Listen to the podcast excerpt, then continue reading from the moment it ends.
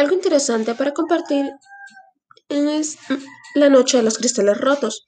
Eh, fue en la noche del 9 de noviembre de 1938. hubo un estallido de violencia contra los judíos en todo el Reich. Parecía que este imprevisto fue provocado por la furia de los alemanes por el asesinato de un funcionario alemán en París en manos de un adolescente judío, pero en realidad el ministro de propaganda alemán Joseph y otros nazis habían organizado cuidadosamente los pogroms. Eh, se me hace bastante interesante ya que más de 7.000 comercios de judíos fueron destrozados y saqueados, docenas de judíos fueron asesinados y cementerios, hospitales, eh, escuelas y hogares judíos fueron saqueados mientras la policía y las brigadas de bomberos se mantenían al margen.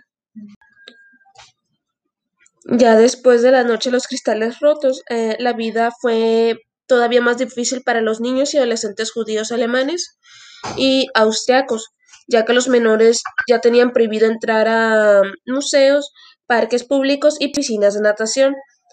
Ahora eran incluso expulsados de las escuelas públicas. Eh, los jóvenes judíos, al igual que sus padres, fueron totalmente segregados en Alemania.